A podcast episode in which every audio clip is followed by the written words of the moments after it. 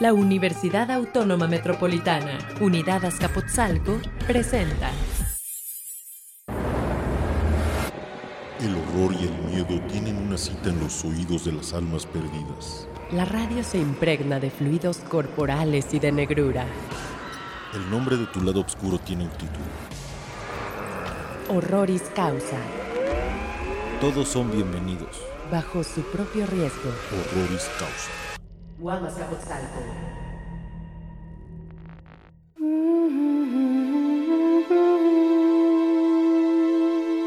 Son varios los mexicanos que han incursionado exitosamente en Hollywood, pero solo Guillermo del Toro ha dado a la meca del cine una óptica del horror tan particular que nadie más la iguala. Esta edición de Horroris Causa la dedicamos a Memo, a Memo del Toro. Bienvenidos sean todos ustedes una vez más al Laboratorio de Horroris Causa a través de WAM Radio 94.1 del FM. Saludos a todos nuestros amigos de WAM Azcapotzalco que nos escuchan de manera devota. Yo soy Roberto Coria y me da muchísimo gusto no solamente darles la bienvenida otra vez a ustedes, sino a mis queridos colegas Pablo Guisa. Eh, mucho gusto de estar de nuevo aquí y de venir a hablar ahora de un gordo. de un gordo. Creo Antonio Camarillo, qué gusto verte. Qué gusto es también para mí, colega. Eh, siempre es un placer sentarnos aquí a discutir sobre eh, nuestros temas favoritos del cine, de la literatura todo lo tiene que ver con el horror. Así es. Y le damos la bienvenida a nuestro querido operador Antonio Cano, a Blanca López, a Carlota Paricio, que nos está ayudando para que este barco de horrores causa llegue a buen puerto. Les recuerdo que tienen manera de contactarnos. Tenemos cuentas de Twitter, primeramente la cuenta de WAM Radio es arroba wam-fm, todo con mayúscula. Y eh, tenemos una cuenta Horroris Causa en arroba horroris, pero también tenemos direcciones personales. La mía, Pablo, arroba, Pablo-guisa y arroba morbidofest.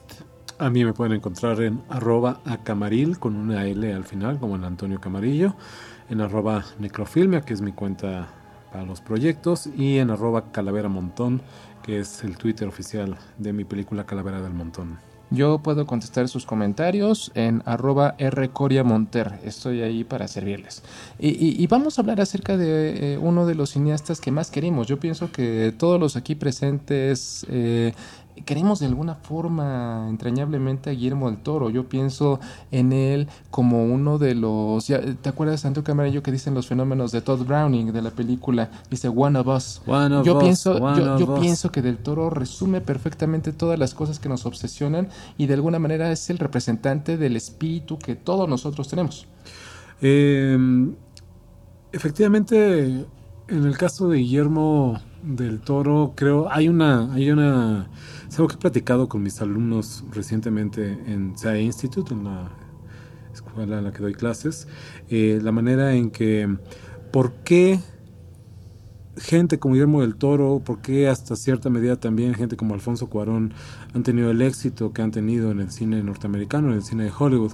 Eh, sí, bueno, evidentemente estamos hablando de gente muy talentosa, pero también yo creo que gente como Guillermo del Toro y sobre todo en un género como puede ser el fantástico, como puede ser el cine de terror, el cine de fantasía, el cine de ciencia ficción, donde eh, estamos hablando de estructuras genéricas muy convencionales que eh, regresan una y otra vez a la repetición de los mismos patrones. Eh, dentro de este esquema de repeticiones siempre es necesario un cierto grado de variación. ¿No? Así funciona el cine de géneros, te venden una y otra y otra vez la misma película, pero no te pueden vender exactamente la misma película, hay que meter algún elemento que eh, haga sentir que la experiencia valió la pena. Creo que eh, gente como, como Guillermo del Toro, cuya eh, sapiencia, podríamos decirlo, cuyo, cuyo expertise en los temas del horror y la ciencia ficción son profundos, ¿no? son innegables. Eh, simultáneamente estamos hablando de alguien que viniendo de un país como México, y es algo que platicábamos cuando dedicamos un episodio al cine de David Cronenberg, viniendo de un país que no es Estados Unidos, viniendo de fuera de Hollywood, son capaces de traerles algo a esas películas, algo ligeramente distinto, algo, un sabor diferente, una personalidad más auténtica, más eh, peculiar que lo que otros cineastas podrían hacer. Creo que esto aunado al enorme talento que Guillermo del Toro explica en buena medida su éxito.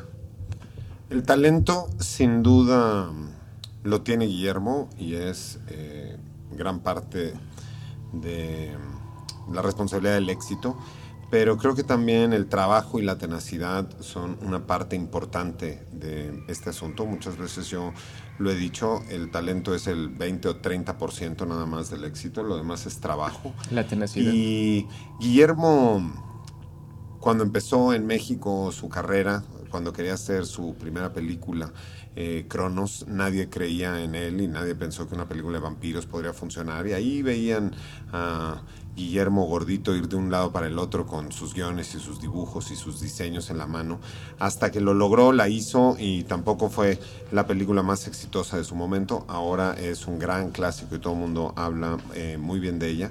Creo que también Guillermo tiene algo que muy pocos directores de pronto han logrado tener y que es que él en esencia es un fan del cine de terror y del cine fantástico, más que un experto. Creo que es un fan y todo lo que él hace lo hace desde su corazón de fan. Es un niño eh, gigantesco que se deja sorprender aún una y otra vez y se siente dentro de todo el cuerpo de su obra que él las hace para el fan o sea que las hace para ese fan interno que él tiene y creo que es parte de su éxito cuando de pronto los grandes estudios y los grandes directores eh, se pueden hacer cine de terror pero no son fans resultan películas un poco más insípidas que las que logra Guillermo el Toro. Por otro lado, a mí, Pablo, de manera particular, me parece que Guillermo el Toro le pone demasiada azúcar a no solo todo lo que come, sino a todo lo que hace. Eh, su terror es azucarado, ¿no? Acaramelado, su fantasía es extremadamente acaramelada y azucarada, y sin duda esos yogurts que según él se toma, pero que en realidad están llenos de cajeta, este, y lo digo en serio, también. O sea, creo que tiene un exceso de azúcar en toda su producción, ¿no? Y en todas las eh, eh, venas de su cuerpo, pero sin duda está abriendo la puerta y las ventanas y el camino para muchos, muchos otros creadores. Y el ejemplo más claro de esto es el pequeño cuerpo de trabajo personal que tiene a nivel eh, de director y que cuando digo pequeño no me refiero a que sean películas pequeñas, sino que son pocas en relación a otros directores, pero la cantidad de proyectos que él está apoyando, en el que él está metido, el que está como asesor o que él está ayudando a que otros creadores eh, logran surgir, creo que es parte de la grandiosidad de este, de este personaje que sin duda no merece solo uno de los episodios de Royce Causa, merece muchos más, pero empecemos en este hablando de cuando el gran gordo del toro era apenas un gordito. Era apenas un gordito. Y fíjate que, que, yo rescato la idea que dijiste, Pablo, la tenacidad. Yo pienso que es una persona que, que se mueve perfectamente eh, eh, en la idea de que nosotros conocimos en el orfanato, por ejemplo. No se trata de ver para creer, se trata de creer para ver. Del toro es alguien que se cree fielmente los terrenos que está pisando y que eso le ha permitido la prosperidad y que le ha permitido permitido salir adelante. Pero yo les preguntaría, este, colegas, ¿cómo fue la primera vez que ustedes se acercaron a Guillermo del Toro? ¿A través de qué? En mi caso fue yendo a ver Cronos, la invención del Cronos, como se le conoce originalmente, la invención de Cronos, en algún momento de 1993. Eh, en el siguiendo los detalles en el cinema Gemelos Miscuac ahí este cuando yo vivía en San Pedro de los Pinos. Em, yendo a ver la película, eh, que me llamó la atención, me llamó la atención de ver una película mexicana de género, una película de vampiros, es una película muy peculiar, ustedes la han visto, no, no sigue, no sigue este, la fórmula de toda historia de vampiros, es, es más... Eh, pues no quiero decir original, pero sí es diferente, ¿no? Eh, y me acuerdo cómo me, cómo me emocionó, me acuerdo cómo me, me, me entusiasmó ver una película tan buena. Es difícil en este país y en estos géneros ver óperas primas tan sólidas, tan, bien construidas, tan afortunadas. Eh, el guion que anda por ahí publicado en ediciones El Milagro, el guion, si ustedes lo leen, el guion de hecho es incluso mejor que la película. Es un gran, gran, gran guion, tiene unos detalles fantásticos, no todos los cuales, y también hay que considerar pues, la falta de pericia del toro en ese momento, que vamos, no es, no es que la película esté mal dirigida, ni mucho menos, pero se nota este, todavía... Es, un director Nobel. Es un director Nobel, eso es, sí, eso es, eso es innegable. Este, pero me acuerdo cómo me entusiasmó ver, ver eso, que, que de hecho salí, del, eran las 10 de la noche y salí del cine a buscar el teléfono más cercano, estoy hablándoles de la era antes de los celulares, o de que todos tuviéramos celulares por lo menos, a buscar un teléfono público para hablarle a mi primo, a mi querido Fernando Montes de Oca, desde aquí le mando un, salido, un saludo y a toda la gente de Cine Caníbal. Eh, para hablarle y decirle la película tan fantástica que acababa de ver.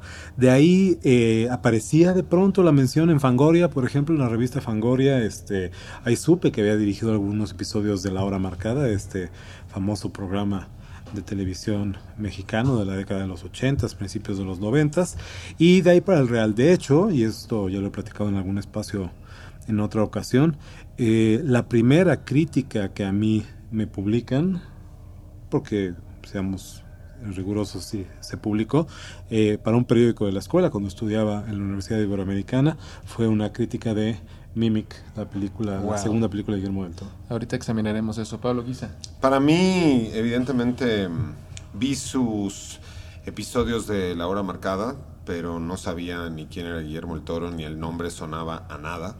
Eh, vi también, eh, evidentemente, su comercial de Alka-Seltzer en el cual se transformaba una persona por las agruras en un hombre lobo y que era un claro homenaje a American Werewolf in London y a la transformación, porque me llamaban la atención esos temas. Entonces lo vi en la hora marcada, vi ese comercial, no tenía yo la menor idea de quién era Guillermo el Toro, su nombre no sonaba, no, no era relevante en lo más mínimo. De hecho había otros directores que participaban en el proyecto de la hora marcada que eran mucho más relevantes. En ese entonces eh, también yo no me dedicaba el mundo del cine y entonces no tenía tampoco idea de lo que representaban las óperas primas o el significado del cine mexicano, etcétera, etcétera. Me acuerdo que yo fui a ver Cronos porque me llamó la atención el cartel. O sea, el póster me llamó la atención, a mí me gustaba ir a ver todo lo que fuera eh, cine de terror en aquel entonces en México no había multiplex en cada esquina, había cines eh, seleccionados y generalmente tenían, eran una sala, cuando mucho dos salas, entonces las películas estaban como muy repartidas dentro de la Ciudad de México. Yo vivía en el sur, para mm, hacer un símil a lo que decía Antonio, yo vivía en el sur de la ciudad, por el, en el centro de Tlalpan, y me tocó ir a ver esta película El Relox unos cines que se llamaban El Relox y me tocó estar en última función y no ver el final de la película porque se acabó la luz. Pero eso sirvió para que yo me robara el cartel original de la película de la sala del Relox. Y bueno, haciendo un símil con, con Antonio, yo vivía en el sur por el, el, pueblo de Tlalpan y a mí me tocó ir a ver la película uh, El Relox, unos cines que hace un rato ya no existen, ahora son una hiperpapelería. Eh, la fui a ver en última función, en una noche lluviosa, y con un amigo de eh, muchos años. Éramos como tres personas en el cine. Y en esa ocasión, que fue mi primer encuentro con el cine Guillermo el Toro, porque primera era también su película, no pude ver el final de Cronos, ya que se fue la luz en el cine por la cantidad de lluvia y tampoco era una época donde los cines tenían plantas propias, o por lo menos no, todos. Nos esperamos un rato en la oscuridad, casi hacia el final de la película, sentados en el cine.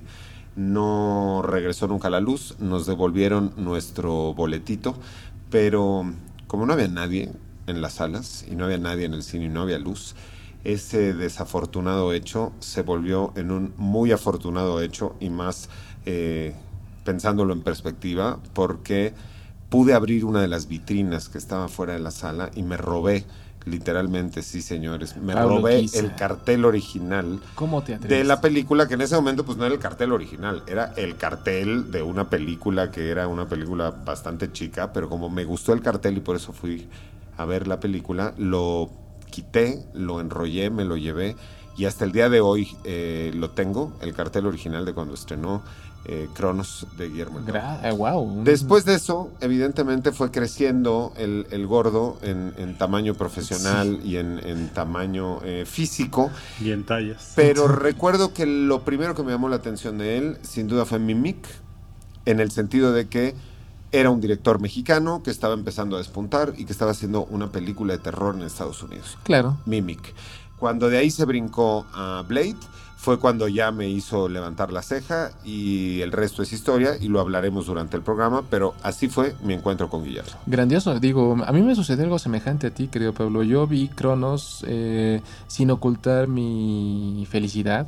Eh, posteriormente me enteré que el realizador de la película eh, tenía muchos episodios de la hora marcada en su haber, Eh, pero a mí me llama, no deja de llamarme la atención de que Guillermo del Toro para este momento, en 1993, tenía 29 años de edad, era una persona verdaderamente joven y ya tenía una película eh, que si bien es eh, perfectible debido a que es su primer trabajo, está comenzando a dar sus pininos en el mundo cinematográfico, eh, es una película propositiva, de alguna manera le da un giro de, eh, de muy inteligente a todo lo que conocemos sobre vampiros. De alguna manera, yo pienso que es eh, el eh, primer ejemplo donde comenzamos a ver de cerca sus obsesiones, porque Guillermo del Toro nace un 9 de octubre, un 6 de octubre de 1964, 9 de octubre. 9 de octubre de 1964 en la ciudad de Guadalajara, Jalisco. Obviamente hay que decir que pues nació en el seno de una sociedad eh, puritana. Su, eh, su abuela, por ejemplo, él, está la anécdota, él dijo, mi, mi abuela me practicó dos exorcismos eh, y, él se enorgullecía de esto. Una persona que como nosotros, como usted, el escucha de Horroris Causa, creció viendo la dimensión desconocida, que creció fascinado por los monstruos clásicos de la Universal, conoció muy bien las películas de la casa Hammer, eh, tiene, tiene muchos, mu- mu- muchos puntos en común con todos nosotros. De alguna manera, eh, esto justifica la idea, él es uno de nosotros podemos comenzar a ver a partir de este punto el inicio de sus obsesiones, porque eh, eh, es una persona que creció con una gran influencia y con una gran sensibilidad por este tipo de materiales y que además él, él- él mismo lo confiesa en, eh, no sé, en su tesis de licenciatura de la Universidad de Guadalajara, que está dedicada al cine de Alfred Hitchcock, él se sentía como alguien completamente diferente en una sociedad puritana eh, que reprimía muchas de sus eh, aficiones. Eh, él creció conociendo muy de cerca la figura del otro, del ajeno, del diferente y de alguna manera se ha convertido en uno de sus grandes defensores a partir de ese entonces. Pero ¿qué les parece si revisamos muy rápidamente su filmografía? Ya lo hemos hecho en otros espacios. Revisamos su filmografía y sobre todo revisamos los temas que le preocupan y esto lo hacemos cuando regresemos de esta pausa. Esto es Horroris Causa y estamos en WAM Radio 94.1 de FM. Esto es Horroris Causa. Guamas Capotzalco. No, mi amor, no es de chocolate, no. Una cosa como esta ocurre una sola vez en la vida. Una sola vez en la vida. No pasó nada.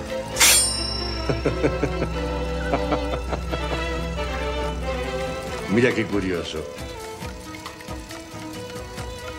¿Qué te parece que sea? ¿Un juguete? Te ves distinto, mucho más joven. un mecanismo muy particular. Un invento que prolonga la vida de su usuario, pero contiene reglas, reglas precisas y muy estrictas sobre cómo debe usarse.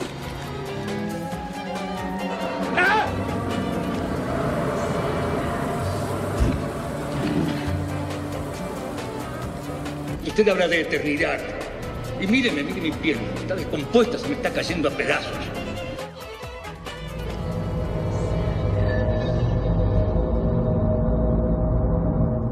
Regresamos a Horroris Causa hablando de la fantasía oscura de Guillermo del Toro. Estoy acompañado de Pablo Guisa y de Antonio Camarillo. Yo soy Roberto Coria y estamos transmitiendo en WAM Radio 94.1 de FM. Esto es Horroris Causa. Y evidentemente eh, cerré- eh, cerramos el bloque pasado eh, hablando acerca de, de- de que íbamos a hacer un repaso rápido de la filmografía de Del Toro, porque sería complicado en el sentido de que es un cineasta muy integral. La mayor parte de sus cintas las ha coescrito o las ha escrito. Eh, y eso obviamente le da, eh, pues vaya, un carácter muy personal. Conoce muy de cerca la, la historia a la que se refiere. Ya mencionamos su ópera prima de 1993, La Invención de Cronos, una cinta de vampiros verdaderamente brillante.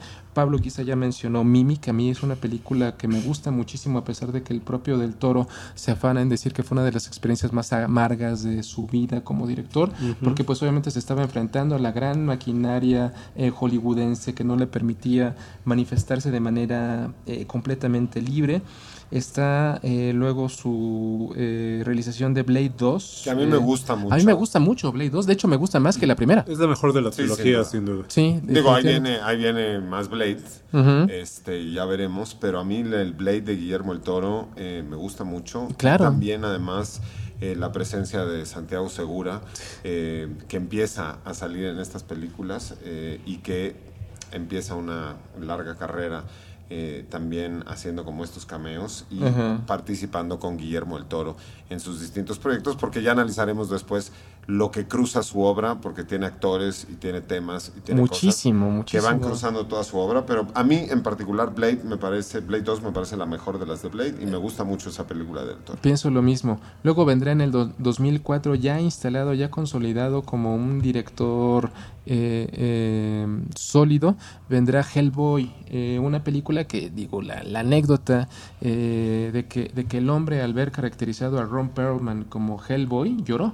Mm. Eh, imagínate, imagínate la emoción de ese pequeño que lleva, que lleva en el interior, este, viendo hecho carne al personaje que él admiró tanto durante su adolescencia, durante su juventud, eh, debe de haber sido increíblemente conmovedor. Hellboy, una película que también, digo, a mí me gustó, no fue así para las grandes masas, una película que en realidad fue bastante deficiente en su recaudación de taquilla en Estados Unidos y una película que pudo haber sido el final de Guillermo del Toro en su camino a hacer grandes películas de Hollywood si no hubiera tenido el gran éxito mundial que fue su siguiente película. O sea, cuando Guillermo el Toro termina Hellboy y la estrena, se encuentra en un momento muy complicado de su carrera, porque si su siguiente película no hubiera funcionado, hubiera sido el final de la carrera de Guillermo el Toro, pero para Ojalá. suerte de él y para suerte de todos nosotros, su siguiente película ha sido su mayor éxito en taquilla hasta el momento, incluso superando con los en porcentaje alto a Pacific Rim, quitando a China de la ecuación, pero la película más exitosa hasta el día de hoy de Guillermo el Toro fue la que hizo El después. laberinto del fauno. Exactamente, El laberinto del fauno ha sido el éxito más grande que él ha tenido. Y de, de alguna manera, ya, ya para este momento podemos hacer una pequeña pausa y hablar acerca de los elementos que de alguna manera van a ser constantes en su filmografía. Hagamos, eh, reservémonos eh, a los actores para, para, para la parte final de este recuento. Pero las alcantarillas, eh, los, insectos, Los insectos. la fantasía, Las criaturas favoritas de Dios les llama él a los Ajá. insectos. La inocencia. En todas sus películas hay niños. Hay un personaje infantil, claro, está Sí. el pequeño niño mudo de, Mimic. de Mimic, la chica muda también de Cronos, por supuesto la protagonista de El laberinto del fauno, que está como en esa línea, todos los niños del espinazo del diablo. Inclusive, eh, ya lo decíamos ahorita, el personaje tan infantil que realmente es Hellboy. Hellboy es un niñote. Es un niñote, literalmente. Y bueno, en términos del infierno, pues hasta los 666 años no maduras. Claro. Entonces, definitivamente Hellboy es un niño. Ahora, El laberinto del fauno, una eh, película que a mí en particular me gusta mucho, ¿no? Dentro de la filmografía de Guillermo, creo que es una película muy íntima, a diferencia de Pacific Rim, que ya es una película, ¿no? Llena de pirotecnia eh, por todos lados. Una película que tiene un desarrollo de personajes increíble, ¿no? Todo este mundo de fantasía en el cual de pronto la niña entra, estos personajes que lograron desarrollar, el que tiene los ojos en las manos, las la mandrágora esta que mantienen abajo de la cama, cama. que es como todo un personaje que lo empezamos a ver en Hellboy, este desarrollo de personajes. Hasta Hellboy 2 no vimos ya realmente todo este mundo que él desarrolló. Pero también el laberinto del fauno tiene una particularidad eh, que a mí me gusta mucho y que es que el equipo de trabajo también está lleno de gente con sangre latina, ¿no? Es una película que se estrenó en Hollywood, que ganó Óscares, que fue un éxito absoluto mundial, pero que está llena de mexicanos y llena de españoles y llena de gente que no trabajaba regularmente en Hollywood, ahora ya este, lo hacen. Entonces, una vez más, Guillermo el Toro, siendo como la locomotora, ¿no? Que va llevando este ferrocarril de gente creativa y que en el camino los va dejando como esporas y que cada uno de ellos va eh, sembrando un camino propio. Y otra de las cosas que valdría la pena eh, recalcar es el fotógrafo de Guillermo el Toro. Guillermo Navarro. Porque sin Guillermo Navarro, las películas que conocemos de Guillermo el Toro no se verían como se ven y es otro de los personajes que lo ha acompañado a lo largo de su historia. Una de las grandes constantes de su filmografía. Eh, eh, Gabriel Beristain hizo la segunda parte de Blade, este, como cinefotógrafo. Saludos, saludos querido Gabriel. Eh, eh, regreso, la, la idea de que, que tú comentas de eh, El laberinto del fauno, creo Pablo, es una película increíblemente brutal. O sea, yo recuerdo, a mí me asusta mucho más el momento en el que este militar español, eh, Sergio López, se llama el actor, ya no me acuerdo, este que, que destroza la cara de un eh, aldeano Un rebelde, español, sí. de un rebelde a botellazos. Es una, es- es una escena de una brutalidad impresionante. Reminiscente de una escena parecida en Irreversible, Gaspar Noé, pero ¿Sí? sí, es, eh, creo que juega muy bien esa clase de contrastes y últimamente pues, el drama, el conflicto se encuentra en, esa, en ese tratamiento de los temas y las imágenes, la, manera en que eh, para remarcar este mundo de inocencia del que hablas ahorita, del que hablas hace un momento, es necesario mostrar también eh, lo contrario, la brutalidad, eh, lo escarnado, del horror de la guerra en ese caso y un poco también en el espinazo del diablo y sobre todo la desconfianza que tiene del toro y creo que es eh, clara en sus películas a cualquier forma de autoritarismo, ¿no? De esos oficiales este, del ejército franquista a el industrialista este interpretado por Claudio Brook, Claudio Guardia. Brook, eh, Ángel de la Guardia en Cronos a los nazis de Hellboy es clara una una este sí una desconfianza y un desprecio que tiene Guillermo en sus historias por todo tipo de instituciones limitadoras, jerárquicas, ¿no? Claro. Creo que es uno de sus temas también fundamentales que hay que entender para, para, para comprenderlo mejor.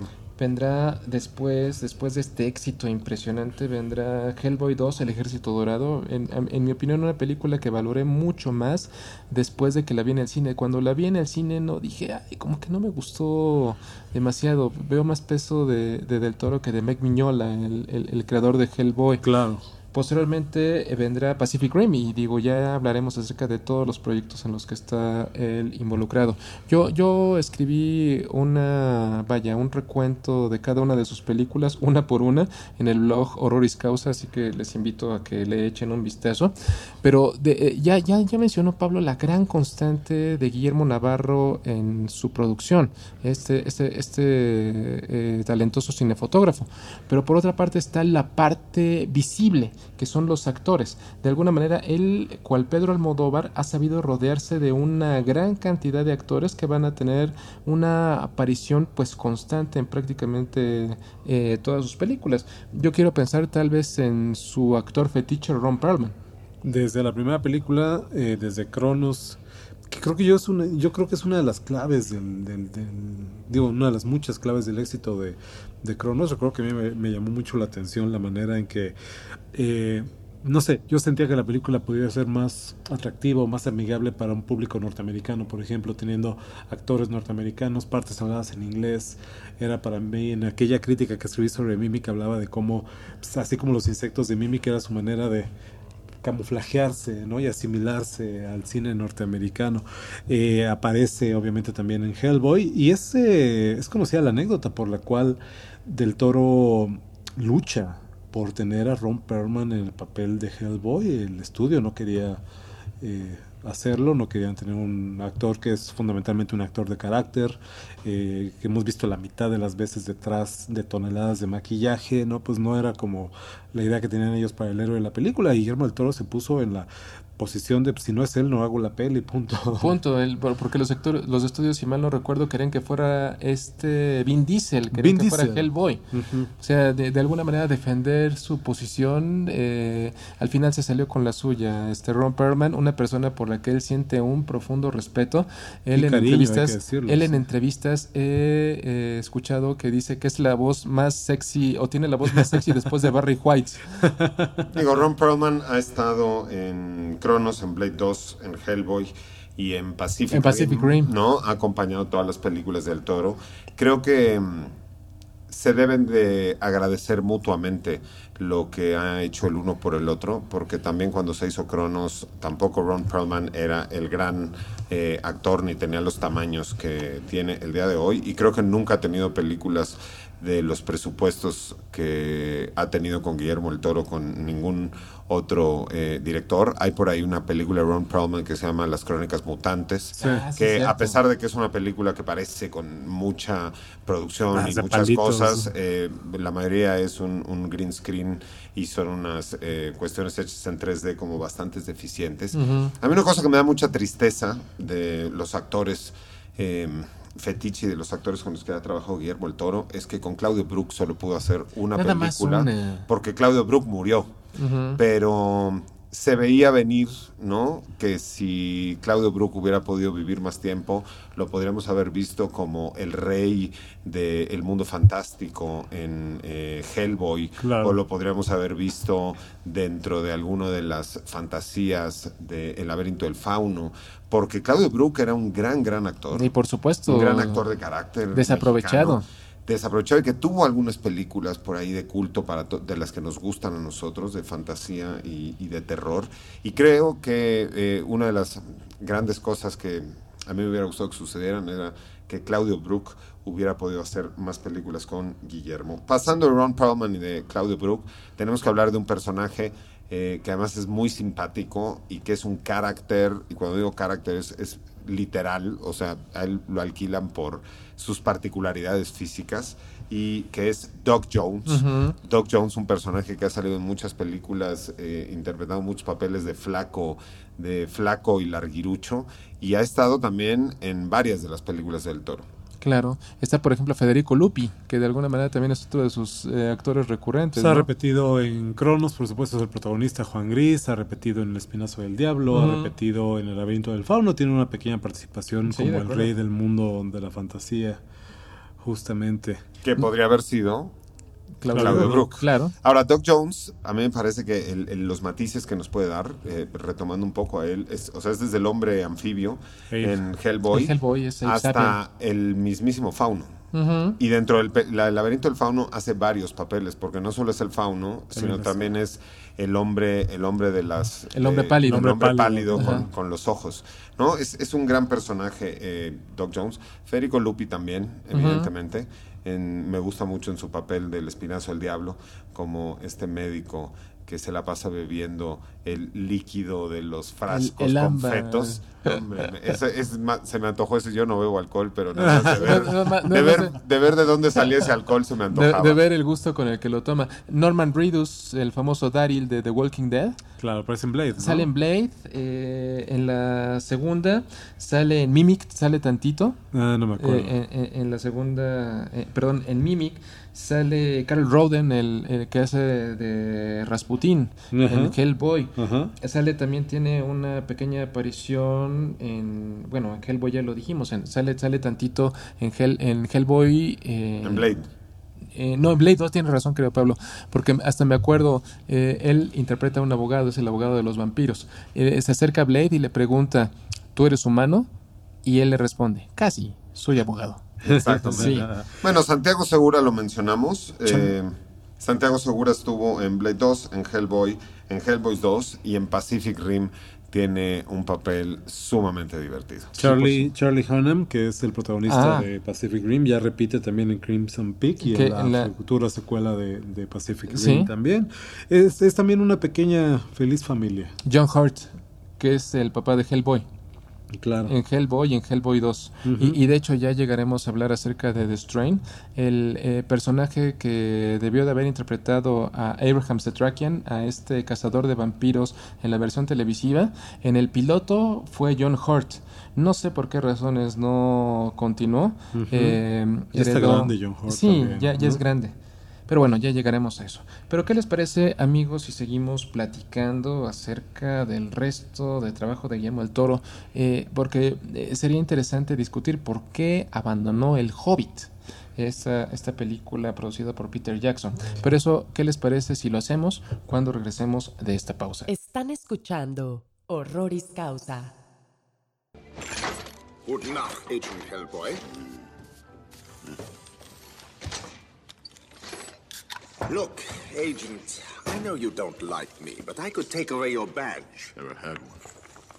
Kept asking, though. You will learn to obey me, follow protocol, and stay focused at all times. Uh, that word, focused? Yeah, with your accent. I wouldn't use it that much. I knew Professor Broom, young man. You didn't know Professor Broom. Yes, I did. Shut After up. my Shut accident, he designed this containment suit. A wonderful man. And even then, he was Hey, worried about gas your bag. future. He... Stop it. Right now. Or what? Are you threatening me? Because I think I can take you. Excuse me? You heard me. I couldn't hear you from, uh, from all the way over there. I can take you because you have one fatal flaw. Oh, I want to hear it. No, you don't. You can't take criticism. Try me. Can't take it. What's my flaw? Your temper. It gets the best of you, makes you weak, makes you vulnerable.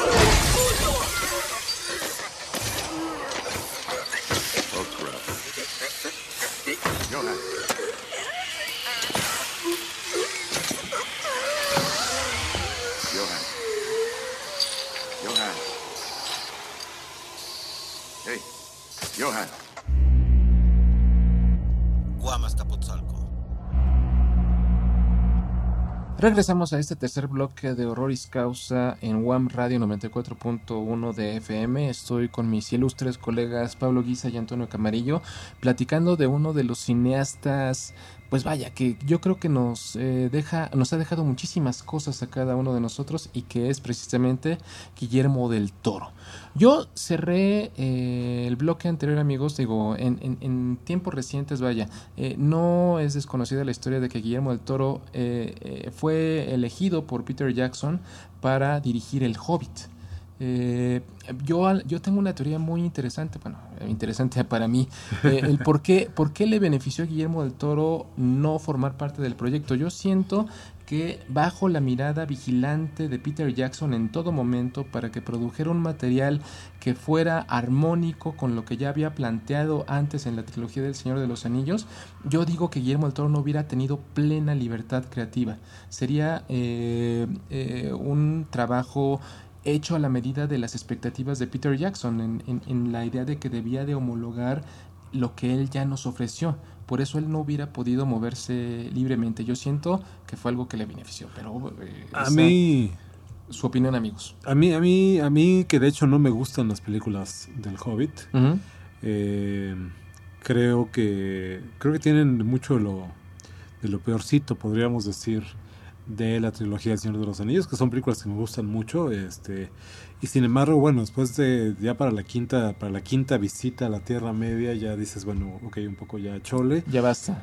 Creo que eh, Peter Jackson abandona mucho eh, muchos elementos de la trilogía original que, que funcionaban muy bien, eh, sobre todo en términos de realización, un, un gusto por una realización más orgánica, donde los efectos visuales este eh, pues vamos eh, eh, me- eh, cómo se llama los, los, los efectos Visuales. eh, prácticos Ya, que ya, les ya. llaman sí Ajá, los- efectos físicos. prácticos eh, los efectos físicos este tipo de cosas tienen preeminencia de alguna manera sobre el CGI Eh, esta decisión de filmar la película a 60 cuadros por segundo en cámaras de alta definición este híjole creo que termina destruyendo mucho lo que había construido en la trilogía original y efectivamente temo temo que, que hubiera obligado a Del Toro a trabajar bajo ciertas ideas que más allá de su trabajo como director, siendo el otro el productor y el dueño de los juguetes, ¿no? Eh, pues no hubiera sido probablemente, hubiera sido un compromiso,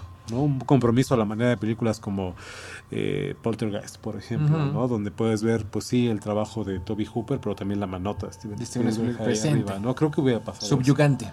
Sin duda, Guillermo tenía mucho interés en hacer ese proyecto, si no, no hubiera pasado un año de Un su año vida de su vida. metido, Viviendo ¿no? allá. No fue, no fue como que lo decidió de un día para el otro, de hecho supongo que sí lo quería hacer y era algo que le emocionaba, justo por todo lo que podría haber hecho, pero mi teoría es que cuando se dio cuenta de que no lo iba a poder hacer y que más bien era un work for hire y que lo estaban poniendo ahí porque Peter Jackson quería hacer otras cosas y dijo, a ver este gordito que me las haga, de pronto resultó que el gordito mexicano ya tenía los tamaños para no ser empleado de nadie Claro. en un sentido más creativo eh, que económico y después de un año de estar luchando, Guillermo el Toro dijo, estoy perdiendo mucho más de lo que podría ganar porque estoy dejando de hacer mis proyectos para tratar de sacar adelante el de otro. Claro. Por otro lado, y esto es como una, una acotación al margen, pues, o Peter Jackson hacía todas las películas, o mejor que no las, que no las haga.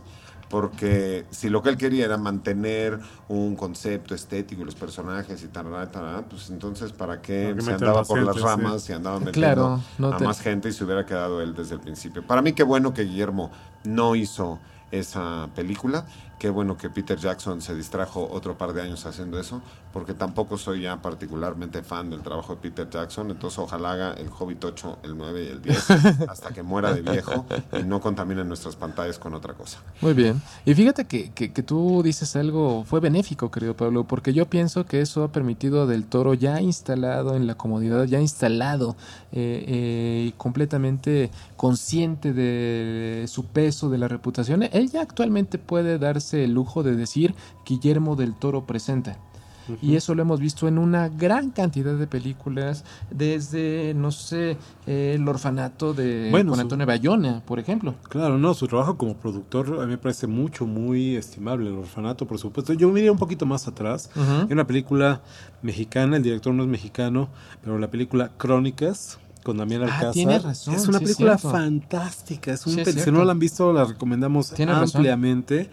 Este, eh, es, es- Es es- asesino serial en un país latinoamericano Ajá, que ajá. es pedófilo y que tiene ahí algunos otros este, problemas y está bien sano de su alma.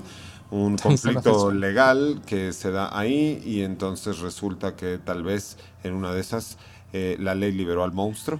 Pero eso se los dejamos para que todos los que no la hayan visto la vean. Pero sin duda una película de las más oscuras que ha apoyado Guillermo, porque fuera de eso ha apoyado como puras galletas este, sacarinosas llenas de chocolate encima Ajá. y habría vale la pena rescatarlas sin duda. O películas que de pronto no terminan de, de cuajar, ¿no? O sea, sí, tenemos El Orfanato, creo que es una película bien interesante. Tenemos por ahí también Los Ojos de Julia, que es una película que a mí no me encanta. No, a mí tampoco me- me maravilló. Como que me, como, como que me engañó un poco. Parece, te la quieren vender como si fuera eh, en el tono del orfanato una historia sobrenatural de fantasmas y demás. Termina siendo algo diferente. No sé, creo que hay una cuestión ahí de, de expectativas. Tiene una buena anécdota, eh, terminó en una película no, no, no tan buena. Sí, no fue afortunada. se- yo siento que se cayó en el proceso.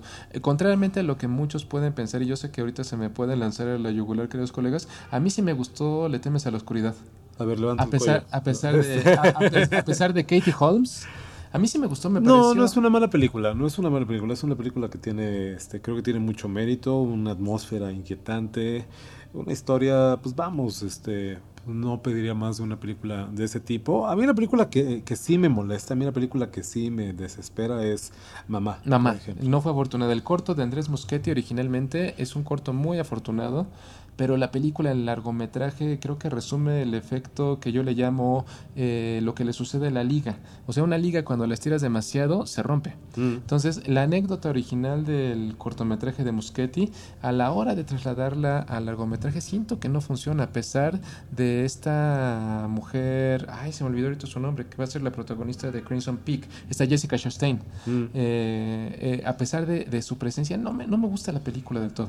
A mí me parece que la anécdota es muy buena, el corto es muy bueno, la película fue un éxito Sí. a nivel eh, mundial, entonces creo que esta la podríamos poner dentro de las eh, películas que no son hechas para los fans ni de Guillermo el Toro ni del cine de terror, son hechas para el gran público. Yo estoy seguro que toda la gente que fue a ver Nosotros los Nobles y le gustó, le gustó también, uy, para darles un poco de miedo, la película de Mamá. Porque, porque yo me acuerdo, yo fui a ver mamá al cine y, y, y to- yo era el único loco que no se asustaba, pero había personas que estaban verdaderamente con el grito en el cielo, que estaban genuinamente asustados. Es una película 100% comercial, con todos los elementos, eh, los niños, el fantasma, la situación, etcétera, etcétera, etcétera, la duda de si era un problema por la eh, situación traumática que habían vivido o no.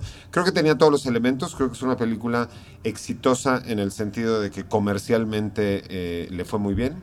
Y en ese sentido, felicidades. Sin embargo, a mí me parece que es eh, altamente deficiente en muchos puntos. Pienso lo mismo. Cosa diferente sucede con su faceta literaria, porque a partir de entonces Guillermo del Toro también se ha dado el margen de escribir.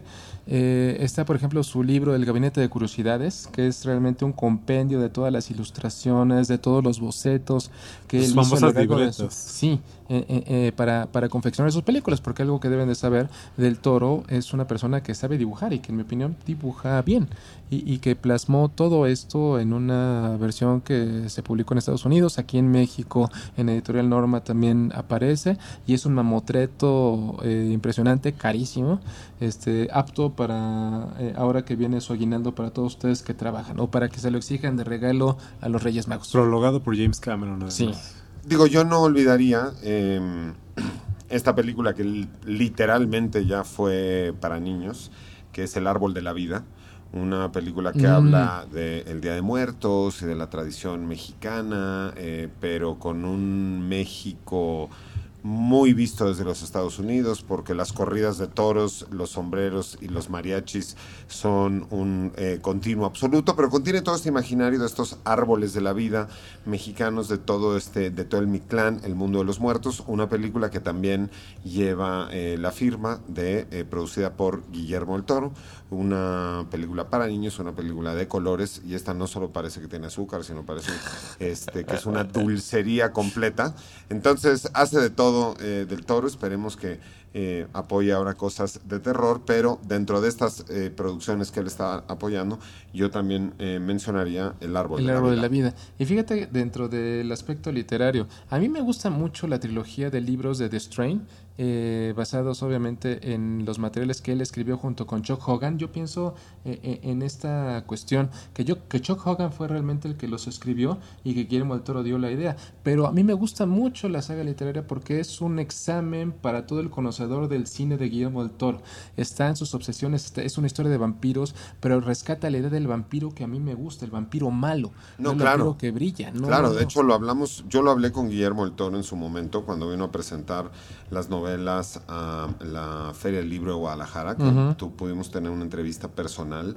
Y recuerdo que antes de irme a Guadalajara para hacer esa entrevista, hablé justo con ustedes dos y les dije, oigan, a ver, ¿qué le pregunto? Pásenme tips de qué preguntarle también a Guillermo. Y entonces fui más bien el emisario de eh, el doctorado de horroris causa y de mórbido para hacer estas preguntas y una de las cosas justo que decía Guillermo porque se la preguntábamos le dijimos oye en esta época donde los vampiros ya salen al sol y brillan y donde hay como todos estos cambios eh, el tuyo el, el- vampiro que tú propones en, en tu- los libros eh, es un regreso a lo básico. Y de hecho tan regreso es que el Demeter aquel barco que nosotros podemos ver en Drácula se transforma en un avión en, en sus- su libro y es igual este, este navío, nada más que este surca por los aires en vez de por los mares en el que llega este vampiro. Y pudimos tuvi- tener una larga plática ahí sobre vampirismo, Guillermo el Toro, hablamos de Polidori y el- esta novela El vampiro, y hablamos de la gran colección que Guillermo el Toro tiene de libros inculables y de libros sobre vampirismos en su casa, que su casa en sí misma es, él tiene la casa donde vive y tiene una casa que es un museo no abierto al público de todas las cosas que él De colecciona. su colección. Sí, sí, sin duda. Eh, Es que de hecho esa- eso aparece en el Gabinete de Curiosidades, en el libro. Aparecen muchas fotografías de su eh, pues recinto donde tiene estos libros incunables. Tiene una estatua a tamaño real de H.P. Lovecraft, por ejemplo, un- uno, uno de los autores más indispensables en su formación. Es, es un gran estudioso y un gran preservacionista de, de- de- de todo lo que nos gusta. Un fan, ya lo dijimos. Es un fan, es un fan y es One of Us. Sí, es One of Us. Yo les recomiendo, eh, tal vez ya acercándonos a la recta final de este programa, eh, ver la teleserie The Strain, que, que sale en octubre en la televisión por cable aquí en México. Yo he tenido la oportunidad de seguirla a través de internet. Eh, es una, vaya, cre- creo que muchos momentos de la novela, cuando los leí, me los imaginaba tal cual como los veo en la pantalla tiene muy, vaya, eh, eh, hay un gran apego, toda esta parte donde llega este Boeing 747 que decías, Pablo, eh, con todos sus pasajeros muertos, el vampiro jefe, el vampiro amo, llegando a tierras americanas, donde hace este símil del vampirismo con una suerte de proceso infeccioso, aparece eh, un personaje que sería el equivalente al epidemiólogo de Mimic, aparece el millonario de la guardia de, de Cronos, eh, vaya, aparece, much- aparece en todos los aspectos de, la, de la obra de Guillermo del Toro por la que lo conocemos muy bien. Y obviamente tiene una gran cantidad de proyectos en el tintero. Está esta idea de llevar en las montañas de la locura, el clásico de H.P. Lovecraft. Que se le cebó con la salida de Prometeo hace un par de años. ¿no? Yo, yo después de ver el fiasco que resultó ser Prometeos, me, yo tengo esperanzas de que lo retome en algún momento. Pues no es un fiasco, ya va por la segunda película. ¿Ah, sí? Sí, sí, está, está por filmarse la, la secuela de Prometeo. Ah, no, a, mí, a mí no me gustó, pero bueno, es- eh, en gusto se rompen géneros. O está su idea de hacer una versión más oscura de Pinocho, está Frankenstein que siempre ha querido Frankenstein, hacer, que sí. siempre lo ha querido hacer. Sería muy interesante ver un Frankenstein eh, dirigido por Guillermo del Toro. Viene lo que tú ya lo mencionaste, Antonio, en octubre del 2015, en algunos años, en un año, veremos Crimson Peak. Ajá. Esta, esta película de horror, nuevamente protagonizada por Charlie Hunnam, por Tom Hiddleston, el Loki, de, Loki de de películas Los de Vengadores, ajá. eh, Jessica Chastain, eh, y sale Mia Wasikowska, esta chica que conocimos en Alice en el País de las Maravillas y en la teleserie, ay, no me acuerdo cómo se llama. Pero bueno, eh, creo, creo que todas las expectativas están puestas en lo que vamos a presenciar. Hay cosas eh, que algunos saben, algunos no, y como siempre nos gusta en Horroris Causa y en cualquier autopsia, a final de cuentas, de descubrir las causas reales y hasta la última célula sospechosa de los cuerpos que analizamos. Eh, no hemos hablado y ya no hablaremos en este programa, hablaremos en lo siguiente todas la- las colaboraciones que Guillermo el Toro, por ejemplo, está haciendo en el mundo de los videojuegos. Ah. Vienen cosas muy interesantes en el, en el mundo de los videojuegos donde está metido eh, Guillermo. Pero en esta autopsia, una de las cosas que no mencionamos y es una cosa que quizá poca, poca gente sabe, es que cuando empezaba Guillermo el Toro con su carrera y con su trabajo en aquellas épocas donde todavía no es quien hoy eh, es en cuanto a tamaños y en cuanto a profesionalismo, estuvo trabajando en una película mexicana que se llamaba Hermelinda Linda. Hermelinda Linda, claro. Las, las historias y aventuras de Hermelinda Linda era una bruja que tenía un Con cómic. Chachita, ¿no? Con Sí, sí, Chachita, con claro. Chachita como, como actriz, ahí en el departamento de efectos especiales de Hermelinda Linda podrán ver eh, los créditos de Guillermo el Toro. Bueno, Necropia era su taller de maquillaje, estudió bajo la tutela de Dick Smith, el Ajá. famoso maquillista que murió hace poco, desde aquí lo saludamos donde quiera que se encuentre.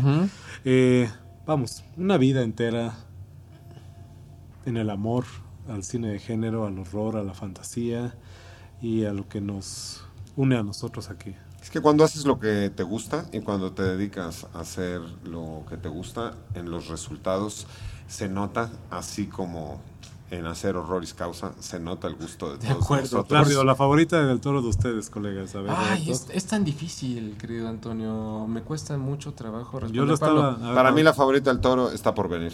yo, eso es precisamente yo quería cerrar la idea. Eh, eh, Tú tú termina. Yo podría decir eso, pero Cronos creo que sigue siendo una película que a mí me cambió muchas perspectivas de cosas. Creo que a pesar de que me gusta mucho El Espinazo del Diablo, a pesar de que me divertí como enano cuando fui a ver Pacific Rim, creo que Cronos, la impresión que me causó del Cronos, Cronos fue tan honda, tan profunda que, que no me ha dejado desde entonces. Estoy completamente seguro que lo mejor de él todavía está por venir. Así que eh, sirva esta reflexión eh, para despedirnos. Gracias, querido Pablo Guisa. Gracias, querido Antonio Camarillo. Gracias. Gracias a Antonio Cano. Gracias a Blanca López. Gracias, Carlota Aparicio, que nos has ayudado en todo el proceso. Yo soy Roberto Coria y me despido por el momento, deseándoles a todos ustedes felices pesadillas.